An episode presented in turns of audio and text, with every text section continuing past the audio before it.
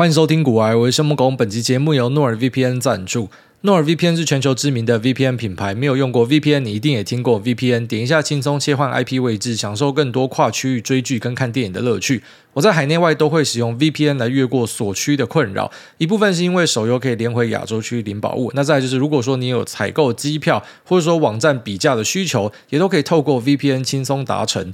NordVPN 的威胁防护 （Threat Protection） 功能可以阻绝恶意软体、钓鱼网站，甚至是讨人厌的弹出式广告。在全球六十个国家都拥有伺服器提供稳定、快速的连线品质。透过 VPN 选择相对应国家的伺服器做连接，一个账号可以提供六台装置做使用，手机用、电脑用、平板也可以用。现在透过专属连接 norvpn.com/goaye，或者结账的时候输入股癌的专属优惠码 goaye，点击专属连接，不仅可以获得三十天无条件退费，订阅两年方案还赠送免费四个月。快点击资讯栏的链接吧！在评论给所有需要的朋友们，你可以在我们资讯栏找到相关的说明跟链接。好，那因为我们在几天前已经回去意大利了，那我儿子到现在呢，完全没有任何的反应啊。他对他的巴布拉，就是他的呃祖母呢，并没有太多的感情。其实我就发现说，他在这一点上面蛮像我的。就我太太也常常讲说，我的儿子有一点无情。他只有在他需要的时候呢，他会对这个人很好；当他不需要你，或他觉得你不好玩的时候，他就是完全不屌你。那其实我岳母是一个非常热情的人，但是对于小朋友来讲，他太吵了。所以我儿子真的跟我很像，就是很讨厌那种很吵的人，就讲话很大声、很烦、很热情，他觉得很腻，所以他整天跟他讲说：“巴拉飞机，巴拉飞机，叫他赶快滚。”那现在巴拉真的飞机了，那飞机那一天呢，还跟他讲说：“哎，巴拉要去搭飞机哦，拜拜。”他就转头说拜拜，然后继续玩他车子，就完全不屌就，对了。但如果今天是我，或是他妈，或是呃我自己的爸妈跟他说拜拜，飞机要走了，他就会把我们挽留下来。他不希望我们离开，但是他叫巴拉赶快离开。可是实际上对他最好的，我觉得巴拉是其中之一，就是他真的非常的照顾他，然后陪他玩，陪他睡觉，带他出去玩什么的。不过就是因为太吵哦，所以太吵这件事情是压过所有的优点的。对我儿子来说是这样子。那我岳母就还蛮坎坷的，他一落地就要直接照顾两个小朋友，就是生父直接在他落地的当天就把小朋友送回来。还好我挑的飞机是那个华航，就是从呃台北直飞罗马的，那也是我最喜欢的一个班机。之前在疫情的时候他们停掉超久，干超不爽。那现在就重新的开放了，所以这个班机很方便的一点就是它是在台湾的晚上十一点、十二点出发，然后到那一边刚好就是清晨。那反过来也是一样，所以你就不太需要调时差，你等于在飞机上面睡一睡。然后你睡醒一起来，然后天亮刚好是呃欧洲的时间，所以你就不太需要去做衔接啦。你可能在时差的调整上会比较容易一点，不过还是超累，就是你一回去就要忙直接照顾小朋友，那真的是很煎熬哦。因为爸爸也吓到了嘛，所以赶快直接把两个小朋友送回来。那上次有聊到说，呃，因为他对小朋友的一些怒气释放，导致小朋友不太喜欢他，但这件事情最后面是解决掉了。他对我岳母呢，就是动之以情，就说啊，你是一个非常好的母亲，这两个小朋友真的教得很好。明明前面不是这样讲哦，但这样讲一讲之后话，我岳母就买单，还是不爽他，还是叫他 old bastard 老杂种哦。可是呢，呃，已经就是接受了，就说好了，他至少在道歉。那对这两个小朋友呢，啊，就是诱之以利啦。哥哥就送他两双球鞋，因为他现在非常喜欢踢足球，他是国际米兰的铁粉。所以呢，呃，送他球鞋，他就很高兴。敢说到这，我超不爽，他妈，因为我们每次送他鞋子，我们是他生日的前两天就先送去那个庄园给他。那他拿到鞋子就超高兴，就说：“哎，我有一个很漂亮的鞋子哦，这个直接来自于我姐姐跟我姐夫。”然后你知道那个老头他妈看到直接说什么啊？他想说：“哦，像他中国人做仿冒品做的这么像哦。”感觉是很鸡巴，就他直接讲说我们送的东西是仿冒品。那当然那个呃哥哥听到就很不高兴嘛，就嘴阿爸之外，然后就打电话问我们说：你你们会不会真的送我仿冒品？我们说当然不是啊，拜托 Nike 多少钱的东西，然后怎么可能送你仿冒品？他说我想也是，但是爸爸他就讲说啊，像啊 Chinos 哦，这个中国人做仿冒品做的很像，但我真的觉得超靠北，反正就真的是那种妈嘴巴很贱，然后真的打电话要去跟他。那边呛虾的时候，他就讲说：“我没有讲，小朋友是在那边乱说，然后小朋友在操纵你们，他在乱讲。可是我就觉得小朋友不会骗人啊。哦，但小朋友在呃历史上哈，我们有看过很多的案件，就是他们的记忆力真的有点问题。可是当两个小朋友讲一样的东西的时候，我觉得那可信度就很高了。反正他就是这样，每次被抓包，他妈就死不承认，真的是一个孬狗。那对妹妹呢？呃，不知道是因为女儿的关系还是怎么样，就是全天下的父亲对女儿都比较难以抗拒之类的，他就送她一个大礼，他送她一只马。”一只小马，纯种的小马。那他希望他可以继续的去训练骑马、打马球。可是，在罗马市区就比较难打马球嘛。那至少你可以训练怎么样骑乘。所以呢，他的做法是他找了他们家隔壁的一个公园。那那个公园呢，里面有提供给游客跟当地的居民可以骑马的一个像那种游乐设施。反正会有人牵着马让你呃绕圈圈走。那他就去联络当地的那个公园，我不知道他是公立的还是私立的，反正就跟他讲说，我会捐钱给你，那我会呃付薪水给你，还有饲料费什么我都会帮忙出，那可能也帮忙出一点你们的，但是我跟你谈一个 deal，你要帮我照顾我的马，那我的马呢不可以给其他人骑，只能够给我女儿骑啊，那我可能额外负担你一个费用，所以这样就谈妥了，变成他只要回到罗马呃之后呢，他下课都可以去那个公园骑马。当然讲是这样讲啊，搞不好最后面他嘴炮了。不过他是真的有财力去做这样的事情。可是我就觉得，干真的是他妈拿钱收买是一个很屌、很夸张的有效的事情。因为我们都讲说，呃，这个钱不是万能嘛。可是那个其实是骗小朋友的，钱真的是万能啊，或者说万能减一啊。对，没有万能，可是万能减一应该是 OK。然后在大多数的状况之下，你是真的可以呃用金钱去达成很多的目的。那我就把这件事情跟我爸妈分享一下哈。然后，哎，对我爸妈。他们上一集有听，然后听完之后就跟我讲说，呃，其实不是只有你这个小朋友这样子啊，因为我爸妈都是学校老师嘛，他们讲说，就是很多小朋友在国高中的阶段呢，他们呃都会很抗拒家长载他们去学校，他们觉得很瞎，以前我们讲很瞎，很丢脸。那那是一个阶段啊，过了之后就会好很多，但是不是只有你这样子哦，所以没事没事，他们觉得没事。那我跟我妈妈讲这件事情，我就说，哎，他用钱去收买那个小朋友。那我爸妈，我觉得他们的思想真的蛮开阔的，他就讲说，那也没关系啊，哈，就是他们一定会喜欢他的爸爸嘛。那可是也会喜欢妈妈，喜欢爸爸不代表就是一定会讨厌妈妈。那就算他可能有什么挑拨离间之类的啊，那小朋友长大也会越来越看得懂嘛。所以啊，没有关系啊，就是他们可以有两边的爱这种感觉。他的说法是这样，就觉得我爸妈有时候真的蛮暖的，就是他们会用一些比较。内敛的方式去展现他们的关心啊，就在说像是我岳母离开这一天，他们就啊提早就过来，然后就说要帮忙看小孩什么的。那一开始我跟我太太都没想这么多，然后我太太就突然跟我讲说，哦，他们这样的做法应该是让我可以去送我妈妈离开。哦，虽然可能大家听到会觉得，呃，不就是蛮常见的事情嘛？就我事后想想会觉得，诶，不就是应该要这样做嘛？可是如果是我的话，我可能就真的不会想到。我真的不会想，哎，我前一天已经跟你说拜拜啦，那我今天就不用再跟你说拜拜，就不用两次拜拜嘛。我会这样想，那也不会想到说，就是以后假设是我的啊、这个媳妇啊，然后她假设也是从很远的地方嫁过来，希望不要了啊。但如果是这样子的话，就是我可能不会想到，但是呃，经过我爸妈这样做之后，我觉得我就会想到，就是你要多一点体谅啊，要让人家嗯、因为毕竟他也是从这么远的地方来嘛，所以。假设要这个跟妈妈说再见的话，当然是要让他到机场，就不要说什么还要在家里看着小朋友，然后只有呃儿子把这个岳母送去，可能不太好。所以呢，然后他们就提早过来，我觉得挺好的。就是看了一些这种行为之后，我觉得嗯，就就自己应该要在更啊专注在生活中一些小事情。我现在开始有在训练，把生活中一些小事情做好。像我姐生日，我送她生日礼物啊，我在她呃过十二点。我还我还刻意等过十二点之后，刚刚讲说生日快乐，然后在 LINE 上面，虽然听起来很烂，可是就是至少我有动作，因为以前我可能不有动作，我就是在 LINE 上面挑了一个礼物给他。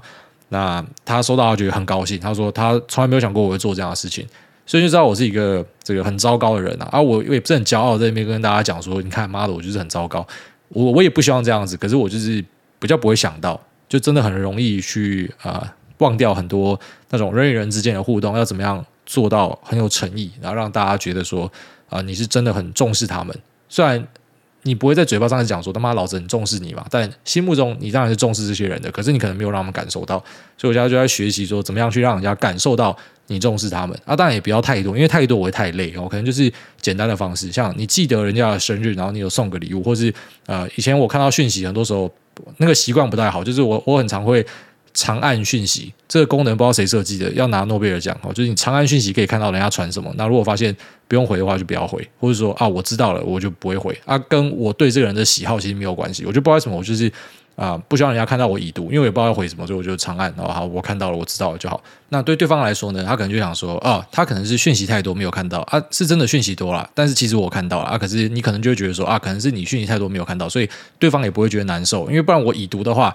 那我又不知道回什么，我硬回又很尴尬。那我如果不回的话，又是已读不回，我觉得进入一个死局，就对我来说很头痛，你知道吗？所以我就很喜欢长按。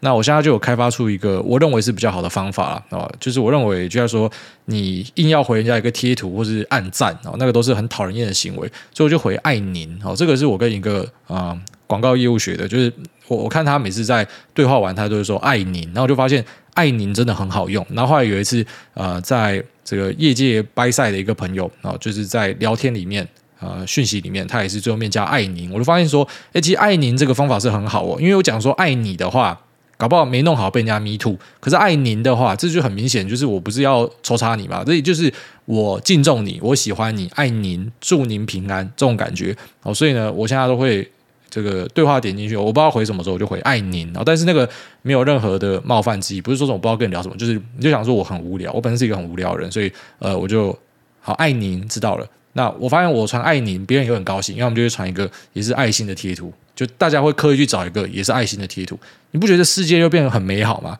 就大家就是新礼貌运动嘛，哦，除了相敬如宾之外，可是有时候我们每天那边相敬如宾，要去考虑对方感受，那也很难受，所以我就弄一个售后不理，可是又不会有冒犯到别人可能性的一个说辞，就是爱您。当我回一个爱您之后，我发现我世界变得不一样，大概这样跟大家分享一下。好，那特斯拉昨天公布了它的 Model 3新改款，叫做 Highland 哦。那这个 Highland 就是我之前有跟大家分享说，诶，假设你要买 Model 3的话，可以等看看，后面有一个改款。那我当时的说法是说，这是一款降规的车子，然后在硬体上面，那只在软体上面，你可能会感受到一些呃升规的感觉。可实际上，这台车它是一个 cost down 的结果哦，就是对特斯拉来讲，它的成本是做得更漂亮，所以在这台车的毛利会蛮不错的。那当时有给大家一些我的预估数据跟预判哦，就是我们自己考察之后的一些猜想。那大多数的猜想都成真，但是最关键的价格的猜想全错哦，全错。就是我们身边在看特斯拉的，没有人猜到，就它的。价格是远高于我们的预期。我们本来预估说它有一个高阶的车款会卖到三十几万人民币，那没有办法，因为它的设备什么是真的比较好。那可是它的啊、一般的版本呢，应该是要压在二十五以下，甚至是趋近于二十万人民币。为什么？因为现在北上广深的一个补贴是二十五万人民币。那他就会去补贴这个数万元不等的一个电动车的啊加码补助。那像这个补助呢，对于电动车车厂来说非常重要，因为它会让这些购买者更有动机去买车子。废话，有补贴嘛？那甚至在中国这边，很多人会去到有补贴的城市。然后去买一台车之后，然后开回去他自己的这个户籍地，好，所以呢，这个补贴是一个很重要的事情。那我们有一点想不通的是，为什么它的价格会是呃，它实际上开出来呢，是比它本来的 Model 三贵了十二趴，那贵十二趴还不打紧，还是超过二十五万的价格，是来到二十五万九千，所以。这个是我们很意外的一件事情，就是诶，为什么他会这样子搞？那赶快啊、小组会议讨论一下之后呢，啊，大家交叉比对之后，我们认为啦，应该是因为 Model 3的库存问题还没有完全的解决，所以他会等到旧款 Model 3的库存出掉之后啊，然后之后呢，他可能就会开始去做降价。所以假设是我自己要去买这一台 Highland 的话，我会选择等待，因为它之后应该会很快降价。我认为会降价了。为什么这样说？因为它那个成本结构漂亮太多了。我们本来估计的毛利率二十一、二十二趴，优于整体公司平均。那个是在讲说二十万出头人民币的毛利是这样。他现在开到他妈二十五万，他毛利超高，超级高。所以他那个毛利护城河又拉得更宽了，他更有余裕去降价。但他也不一定要降价了。好像苹果那个手机越卖越贵，他没有在给你降价的。只是特斯拉目前的策略，按照马斯克的说法，就是他必须要呃以拼量为主，然后他还是希望可以赶快达到他的呃两千万年出货量的一个目标。所以他确实是有可能会继续用降价的方式去排挤掉其他的车厂，但这样其实是一个双面刃啊。那以车主来讲，现在你买特斯拉，有时候就会觉得说，干我干嘛要这么早买？妈，我晚一点买。又便宜更多，可这就是回到早买早享受，晚买享折扣嘛。好，那晚买有时候那个折扣真的蛮大的。在台湾这边呢，Model S 跟 Model X 在同一天就直接降价哦。那呃，Model S 的入门款三百万以下就买得到哦，三百万以下买得到这种马力的车子很屌，那已经是类似超跑了。那再呢，Model X 它是呃直接降了大概三十几万左右。那新的车色是不用钱，所以等于基本上都是直接送你差不多快四十万。所以就想，你可能早买一段时间，你就直接贵四十万啊，这其实还好啦。他之前有一段时间是直接降了嘛，两三百万，那最扯。然后那时候是真的有车主就跑去拉布条，因为真的太不爽了，干那个降价一次他妈降五成，太夸张了。好，那其实现在特斯拉是位在一个就是持续降价的趋势上面，然后就是它持续的把车子的价格降低。那这其实对整体的人类文明，我觉得是一个好事情，对他要达成的愿景也是好事情。只是对于股东的话，可能我们就要去盘一下，说这件事情到底是好是坏。我们当然希望说，啊、最好的状况是，好，就他说你去降价排挤别人的同时呢，那你的成本也是啊、持续的维持很好的控管，所以让你的毛利可能可以锁在一个比较固定的区间。那同时你的市占又扩大，但目前这几个条件并没有同时的达成，然后所以对我们来说，呃，特斯拉我们不敢说它是隐忧啦，不过就是说有一些需要值得观察的地方啊。那像这一次大家对它的预期，就是认为说这个价格应该要压在补贴的水线之下，没有没有达到，这个是令我们很意外。但其实我们在看特斯拉供应链，老实讲啊，很多时候都会 miss。因为特斯拉这家公司，我们最后面推估出来的一个可能性，是因为很多的决定应该是马斯克自己决定。他不像很多企业是，我今天决定要做某件事情，我是在高管之间，我们都先有一个 roadmap，大家大概知道要怎么样做，那有一定的 SOP。那特斯拉这边就是你很明显的感受得到，他们你讲好听叫弹性啊，讲难听一点就是有点杂乱，就是你可能瞎涨价，然后下次又突然又降价，又在涨价，然后又在降价，又在降价，就是他们那个价格是他妈的这么跳动的超快，跟我们打期货一样，所以就很夸张，就是说。这个决定可能都是高度集中在，要么就是马老板，不然就是可能马老板周边的一些人，所以变成呃，你想象成这个结构可能是比较扁平一点，所以他们可以更灵活，可是同时呢，他们的一些出招真的会让你看不懂。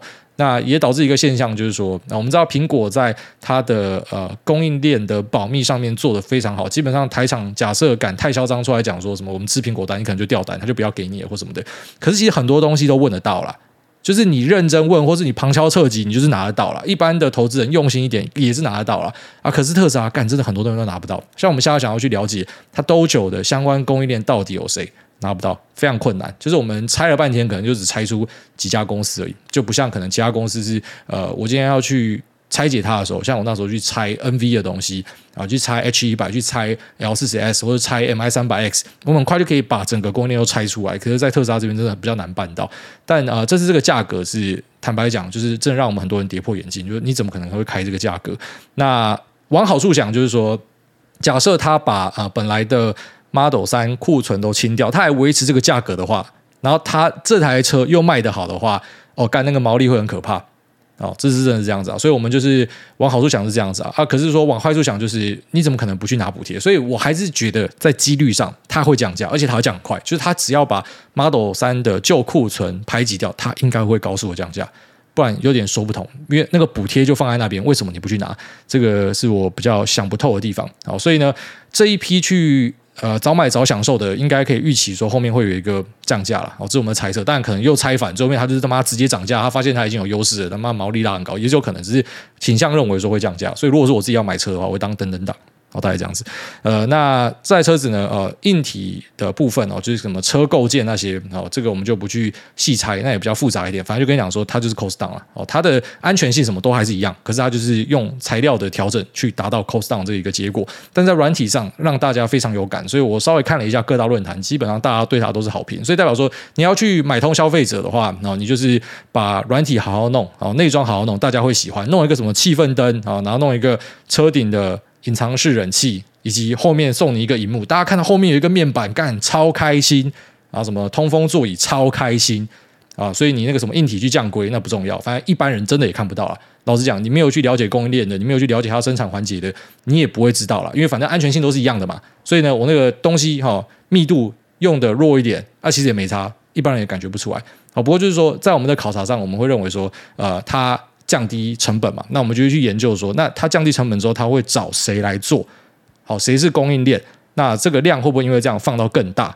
所以这个是我们会去研究的东西。我才会跟大家提到说降规这件事情。因为有一些人就问我说：“诶，看起来是升规。”我们讲降规，讲说这个硬体的环节啦。好，然后在车内的软体啊，什么荧幕啊，什么那个你看到是提升啊。好，所以其实，在很多的呃，不管是电子科技业还是说什么车厂，也是这样子啊。就是它可能拔配备，只要拔在你看不到的地方，你就不会觉得是什么样的大事情。反正它整体让你感受到是哦，这车子比之前更屌，那就好了。哦，所以啊、像什么电池的续航提升，那什么，那其实也不算是把这个规格拉高，也不能这样说啊。因为说这个电池本来就会越来越好，你懂吗？那个续航本来就越来越好。哦，只是就是说在成本的控管上，我们看到它是把它压低，所以我们就是真的是比较难想象说，哎，那个价格竟然是反向的往上走。但还是倾向好先盖一个章，讲说我觉得它是要把库存清掉之后，然后它这台车就会很快的降价，而且降的速度应该会。呃，蛮明显的。那这个时间点呢，我们稍微估了一下，呃，除了可能假设它又是不照牌理出牌，在呃半年内随便乱搞之外呢，那不然比较高几率是等到，因为明年 Model Y 也会有一个 Highland 的改版，哦，目前这个几率是蛮高的。那当 Model Y 推出的时候呢，因为在中国这边，他们年底哦就有谣传说会在一些大城市去试点，要让它可以弄 FSD，跟美国一样。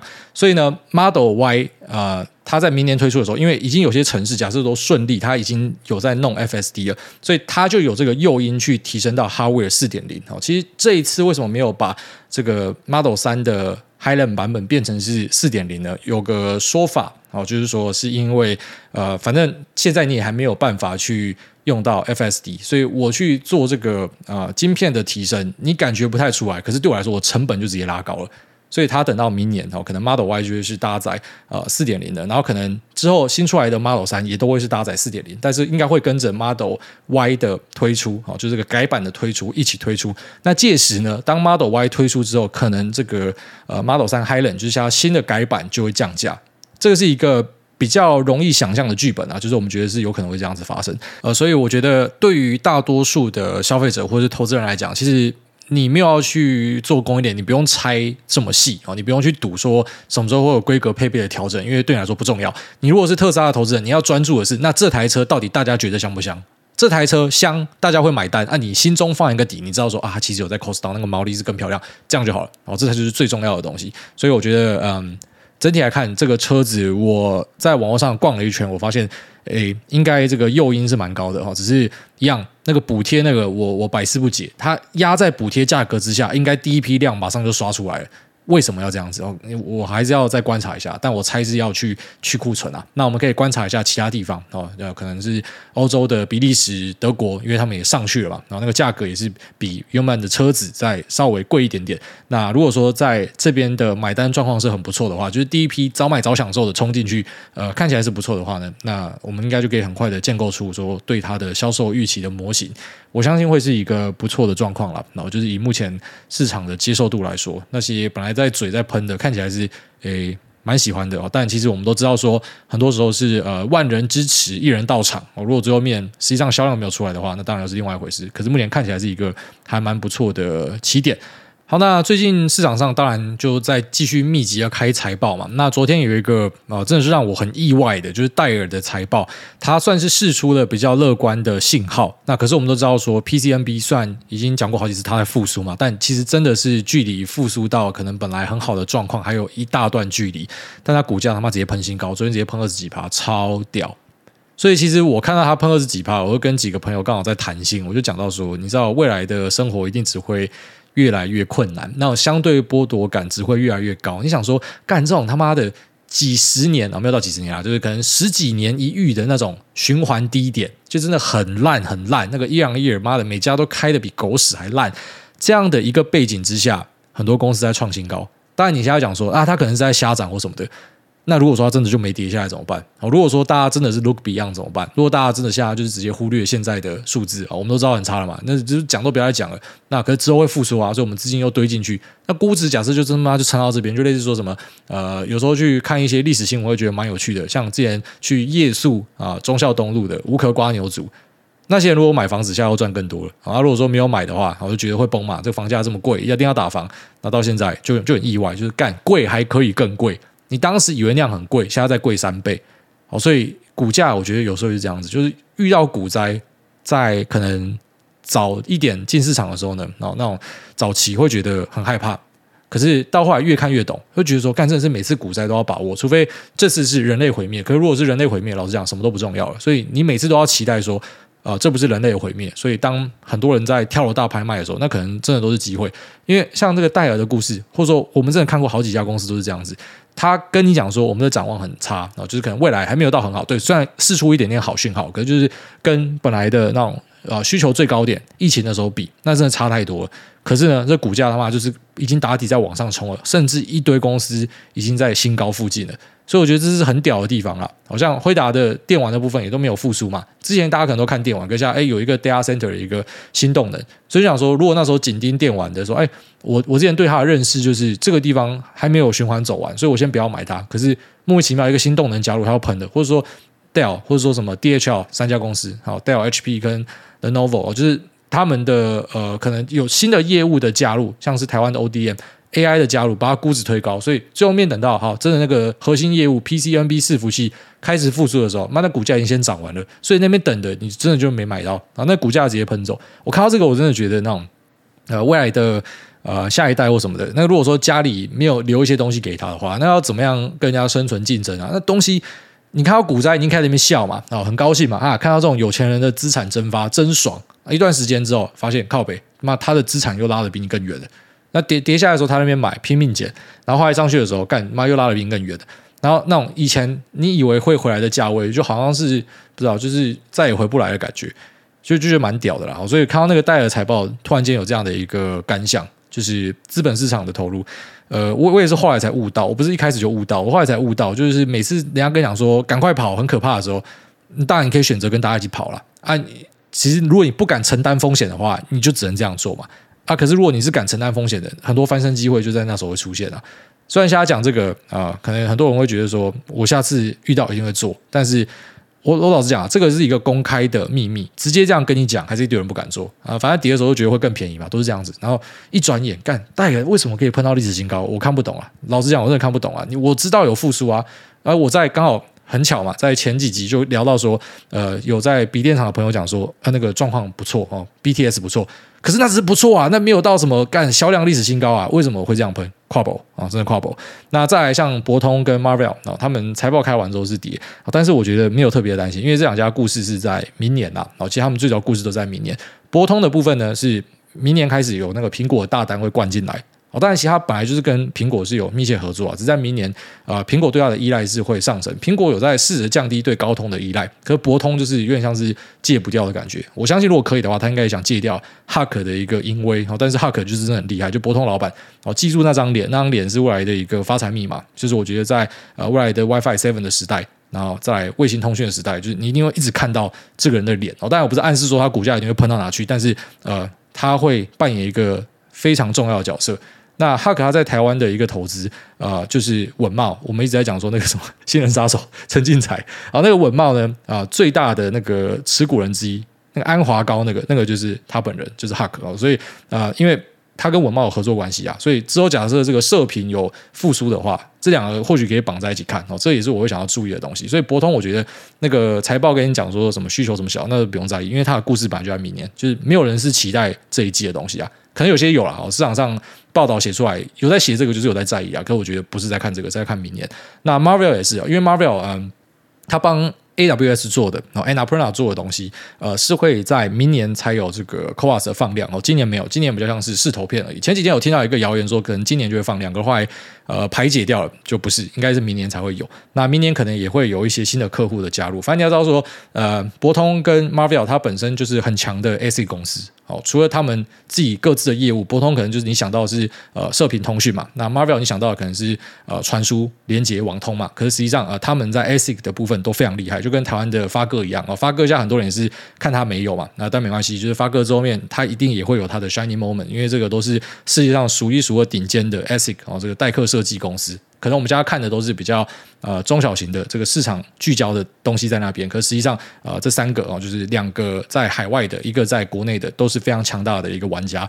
那之后一定会有他们的舞台的展现啊，所以我觉得那个博通跟 Marvel 的数字，就我对他们这一季或者说下一季都不是特别在意，因为我知道他的故事其实是在明年啦。哦，那戴尔就是看不懂，就是我知道他走出谷底，可是哎新高哎，这是怎样？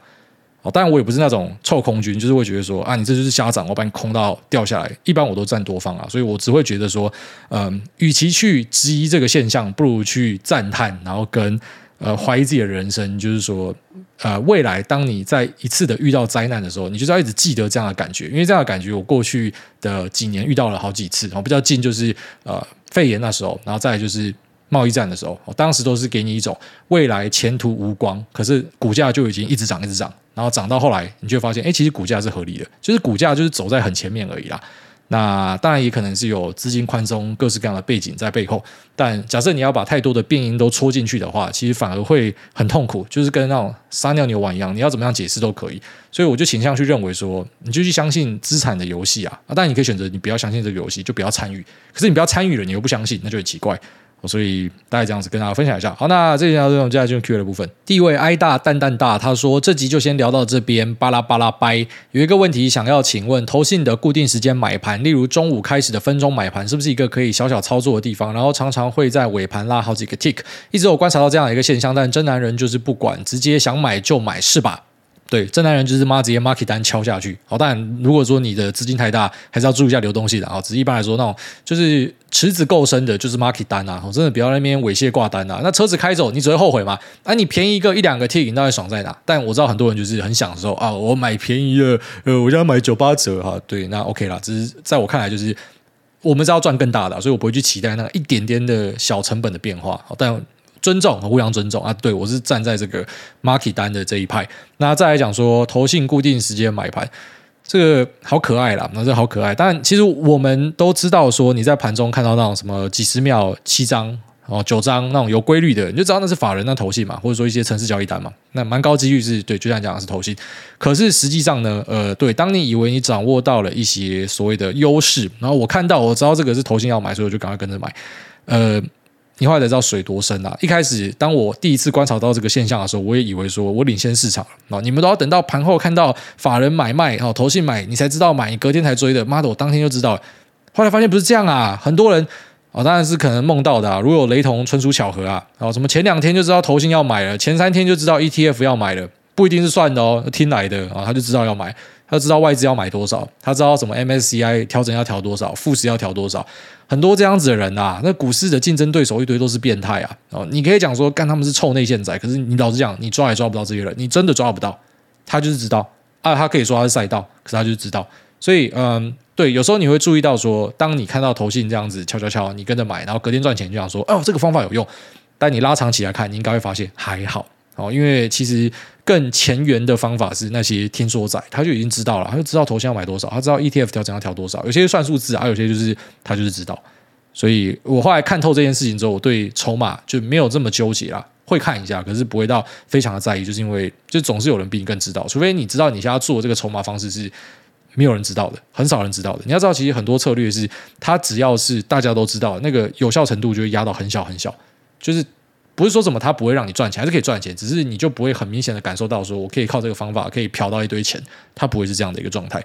好，下面为这个我是菜鸡，但不是韭菜。股海明灯是你喜欢看着自己心爱的人事物成长的过程吗？从最近几集感受到癌大越来越爱看着诺亚长大的感觉，上一集又开始担心自己对孩子的关心会让孩子反感，导致失去快乐的泉源。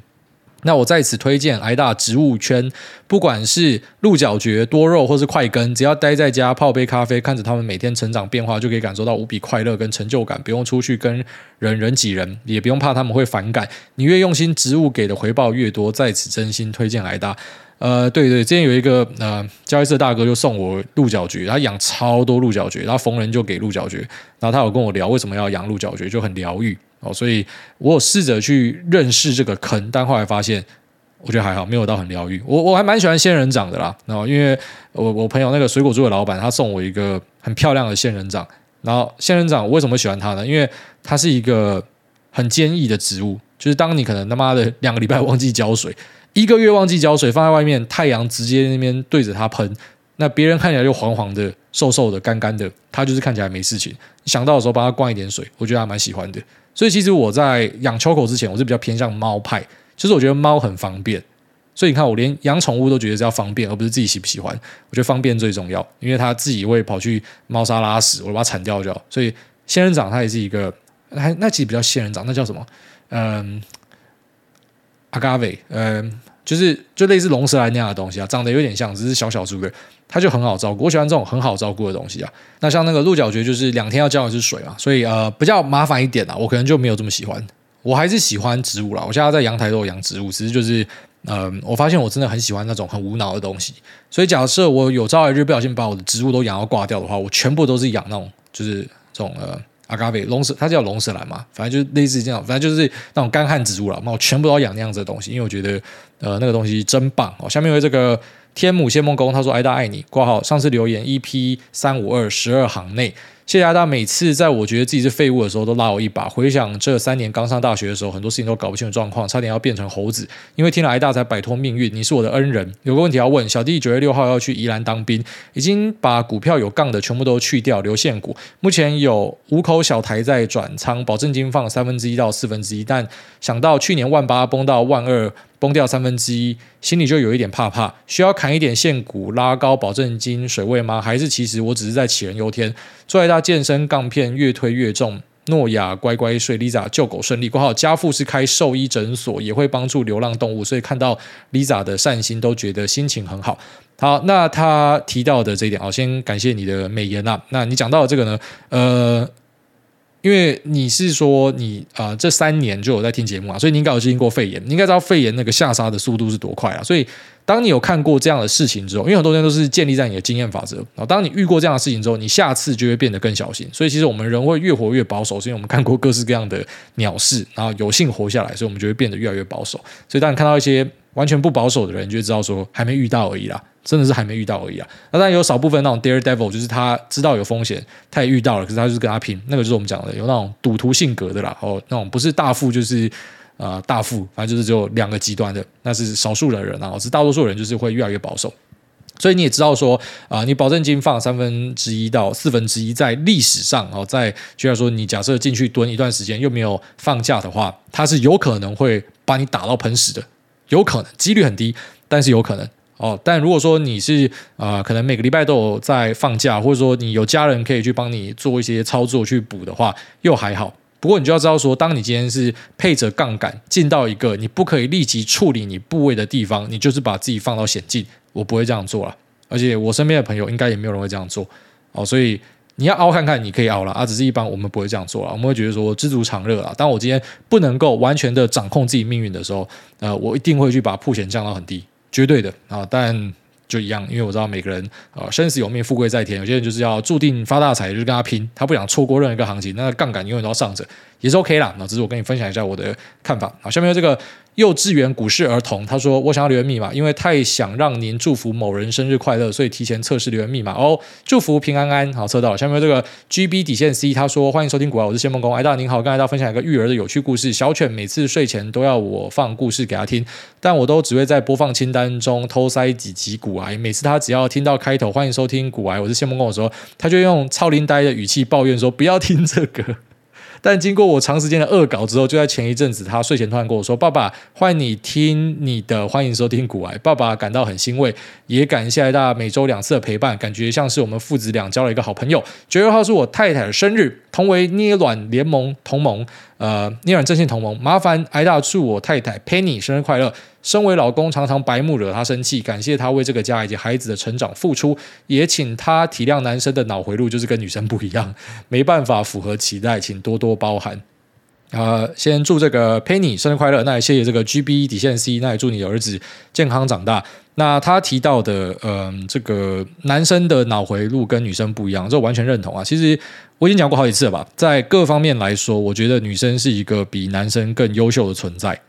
我我真心这样觉得啊，就是我觉得一个社会假设都是男生的话，会啊、出事情；如果全部都是女生的话，就假设他们真的可以像那个什么，呃。这样呃，这叫怎么样？Amazonia 嘛，就是那种亚马逊的文化，那都是一群女强人的话，我我觉得说他们应该可以过得蛮不错的。可如果是一群男生的话，就是我们会自我毁灭。那呃，男生也比较不细心，但这都不知道讲借口或什么的。就是说，我觉得那个个性上就是这样子啊。以前我也是觉得，那有什么叫个性？那都嘛是后天养成的。但我不知道，像我现在看我儿子，我就觉得真的有那种个性遗传这种东西。当然也可能是巧合啦。哦，但是我就说，我们对世界的认知真的是建立在我们的观察跟体验嘛。哦，别人跟讲说世界怎么样，可是你体验到就不是这样子，你也很难相信。所以，嗯，就是说女生比男生优越很多了。所以我们其实都一直要向太太看齐。像我就是，我现在已经进展到一个新的阶段了。然后我那一天跟我岳母讲说我的这个想法，我岳母说我非常成熟，所以我很高兴。就是呢，嗯，因为我岳母会讲说我太太是 general 将军啊，因为他就觉得说他很严格。那实际上我也觉得说他是 general。而且我认同他是 general 这件事情，就是我认同我在家庭的地位排在后面没关系。而且我发现这对我的生活来说变得更好。就从现在开始，大家问我的任何事情，我都会讲说是呃我太太决定，我不能决定。所以因为这样子呢，你就会发现呃我们的一些共同朋友，或是甚至我家人，当他们今天要问东西的时候，没有人会问我，全部都是问我太太。那这件事情让我感觉到非常的开心。一方面是因为他处理的比我更全面，而且他会做到礼数。那二方面是我就可以更专注做我自己的事情，所以我就是说，那种全家大小的事情，我现在都是让老婆去当一个负责人，而且她也有这个意愿啊。但如果你老婆不想，那是另外一回事。可我老婆有这个意愿，所以我就让她去管控。所以我完全认同你讲的，就是男生脑回路跟女生不一样。我觉得女生是比较优越的一个存在，所以我都会选择呃让女生去做决定，然后我们就是专心在我们嗯、不知道就是事业或者说一些这种值得投入的事情上面。好，那让女生去当一个这个呃家里的 CEO 也蛮不错的啦。因为我知道很多人会希望说成为什么一家之主嘛，那我是反过来，我我不希望成为一家之主，我只想做好我自己的事情。所以呢，我们都是对这个全天下的母亲啊致敬，因为生小孩很难，照顾小孩更难。那照顾小孩要维持自己的呃工作超难，那女生做的比男生好，我觉得啦。虽然男生也有很多很厉害的爸爸，不过这个在这边顺便跟全天下的妈妈说，就你们真的都非常屌。下面有这个呃 Miss。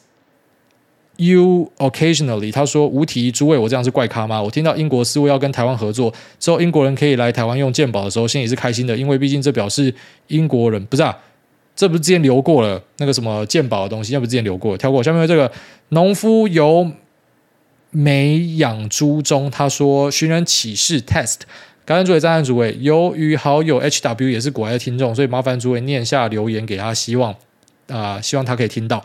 在中元节晚上删除拉黑我，到底在冲三小？不会是怕爱上我了吧？抱歉，我唯爱梦跟我老公，希望是你找到了心仪的结婚对象，选择重新做人，所以不和我联系了哦。好兄弟，真的希望可以看到你结婚，那就预祝新婚快乐。挂号，我爱梦工，么么么，祝爱大一家幸福快乐。好，所以我稍微理解一下，这个是两个本来在暧昧的人，一个是农夫由美，然后另外一个是这个 HW，然后在中元节晚上直接拉黑删除。他是直接把你普渡掉了吧？哦，应该就是他把你普渡掉了。所以，嗯，就是一般我们假设突然被人家 block 掉，你不要去想说，诶，我们明明聊得很好什么的，就是事出必有因啊，他一定有他的原因啊。所以，呃，我给大家建议就是说，我们不要去细究啊，因为其实你最后有没有发现说，你去细究呃某一个人为什么会喜欢你或讨厌你，你有没有先想过一件事情，就是这个人可能是神经病或者是怪咖。所以，你如果要去了解说每个人为什么会讨厌你会喜欢你的话，那是一个很痛苦的事情。当然，这需要一点时间去训练啊。到后来你会发现说，呃，合则来，不合则去啊。所以，当今天发现这个人 block 你，你就去找下一个，也不要去问说为什么，也不需要问为什么。就算你问了为什么，你知道了，你也不一定要针对这件事情去做修正，因为你修正之后，搞不好下个人反而就不喜欢你了啊。是我的一个建议啦。那祝两位都平安健康。下面这个用转角器看起来两光两光，他说视角都不同，想法也不同。请问爱大有没有被说过不会做人？不知道，开头就讲了，就是对，真的不会做人。他说：“那何谓会做人？例如，可能你跟他是同校的学长姐，或是他是正妹帅哥，或是社经的地位不同，做人的标准也不一样。可能是一碗饭饭，或是一趟旅行不等。那在这个高度竞争的世界，会有人需要做人吗？”另外有人花了大把的钱加盟或是买货车，就为了追求当老板两个字。有时在想，这是不是就是高级打工族？一样都是在贩卖劳力，就只是换一个名字比较好听的而已。还有，我有哪里没有注意到的，还请诸位开导。哎，好，因为这个 ID 也留过三四次留言，但是他都隔一段时间之后，我们就这个还是有念他。那他讲说，这个什么叫做会做人？我觉得会做人就是他有一句那种以前新训班长讲的。各位啊，礼多人不怪啊！你各位啊，就是他，他会提到说，呃，反正你就是看到长官就敬礼嘛，啊，那你你该怎么样做？你觉得是对的啊？这个礼数上是怎么样，你就做就对了啊。那你不要觉得说会不会很尴尬或什么的，反正你多一点礼数不会有问题啊。那个班长讲的到现在我都还记得啦，所以我觉得会做人的人就是啊，就来说在吃饭的时候会稍微服务一下大家，在发现人家面有难色的时候会出来打个圆场。那当发现呃，可能今天太太不高兴的时候啊，那你就会赶快 shut the fuck up，赶快去洗碗。呃，如果说要把它总结的话，我觉得就是会读空气，会读空气的人就是会做人的人。那当然可能还有一些次要的条件啊，就是会读空气，可能也要有执行力。像我自己，我觉得我是一个很敏感的人，就是我还蛮会读空气的。但为什么我不太会做人？是因为，呃，可以讲说，就是因为 I don't give a shit，就是我我知道。呃，现在有人觉得很尴尬，但是我没差，因为我知道，只要在一个环境里面，我不尴尬就是你尴尬，所以我跟人家什么对视啊，或者说什么的，那不是说什么啊、我只要人家不舒服或什么，是我知道我应该有更好的做法，可是我也懒了，我就不想要去做尝试了。所以我觉得就是说，你要会读空气之外，那你还要有这个意愿去尝试。那只是这个意愿随着你的年纪增加会啊、直线下滑，我认为啦，呃，为什么这样说呢？就是说。很多的长辈其实他不是没有礼貌，他是懒得演的。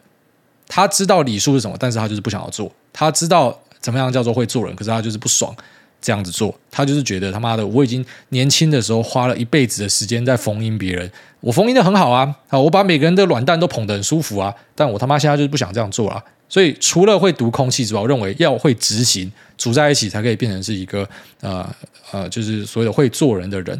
那有些人他不用会做人，我觉得。啊，说大多数人会做人都会是加分呐，只有些人他天生就是不用这么会做人。怎么样的人呢？长得帅的，长得漂亮的，外形是好的，呃，或者说人脉很强大的人，因为大家要来找他捧揽，然后大家需要他的人脉。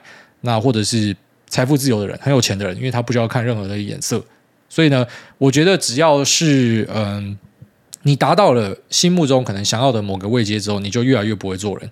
当然，也有人是他可能是位高权重，然后还是很会做人，有这样的人。然后有些大哥，呃，怎么讲，就出去吃饭，真的觉得钦佩啊。然后这么厉害，还这么谦虚啊，这样的人是也存在，然后还很客气。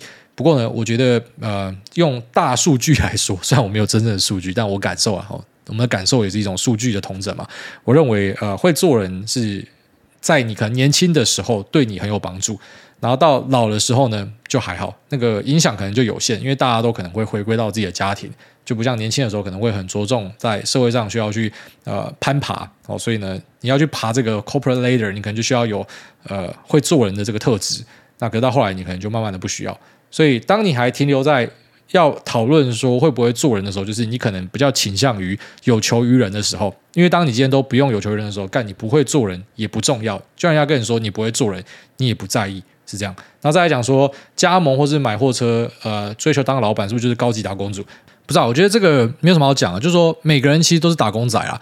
那你要硬称自己是老板，可以啊，你开计程车你就是老板啊，对吧？你是一个自营的，那个就是你的生财器具啊，你就是老板啊，你可以选择要载谁不要载谁啊。可是当今天一个乘客上车，他叫你他妈左转，你就是左转啊，你就不是老板啊。啊，我在家我在那边弄股票，我觉得说我我很独立啊，哦，对吧？其实我他妈的不需要去听听任何人啊，我做我自己的东西啊。妈的，我老婆叫我去遛狗，我就是去遛狗啊，他就是我老板啊，所以其实就是每个人都有自己的老板啊。哦，当然我讲我这个可能是比较欢乐一点啦，但我们讲一些好传统上你看起来没有老板的人好了，好，我们讲说一些大公司的创办人兼 CEO，他是最大的老板啊，可是他还是在听令于他的妈的董事会、股东会啊，那股东讲什么叫他做什么，他还是要做啊，对吧？他不可以妈两手一摊啊，他不是全资啊。好，那就算他是全资的，好，举例来说，马斯克他买下这个 X 哦，当然他有一些股东了，只是我说啊、因为他家是收购下市嘛，我们先假设说他就是 X 的老板，就是以前的 Twitter，那他是不是还是有老板？还是有啊？那今天这些呃消费者不爽他，不要用他的东西，老实讲，他就是他妈下去啊。所以对他来讲，消费者就是他的衣食父母啊，就是他的老板，就是他的 boss 啊。所以我我是觉得啦，我们生而在世，每个人都是在为某件事情或是某个人打工。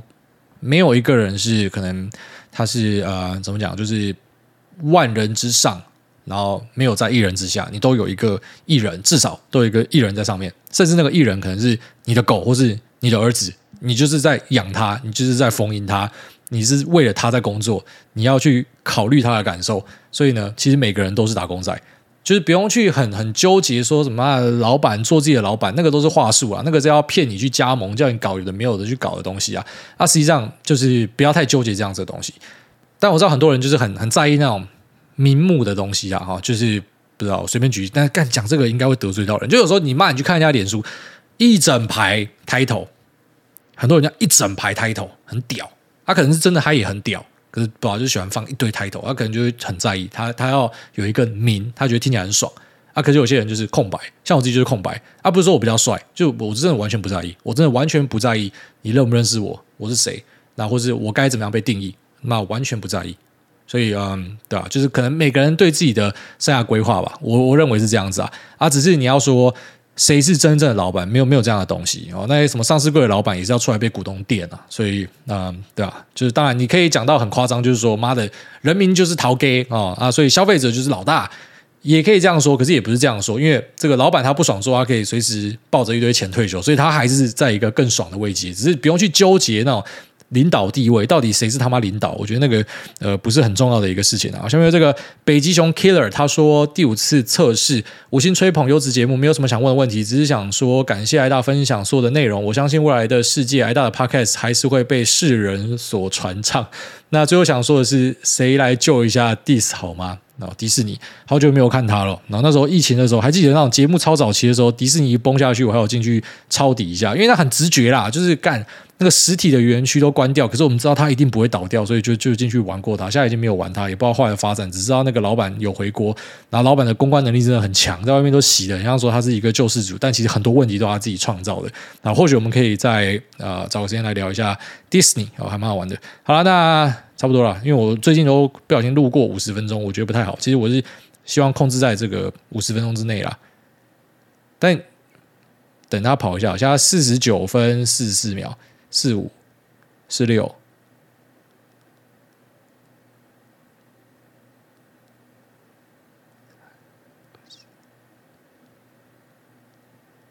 好，五十八，我就拜拜拜拜。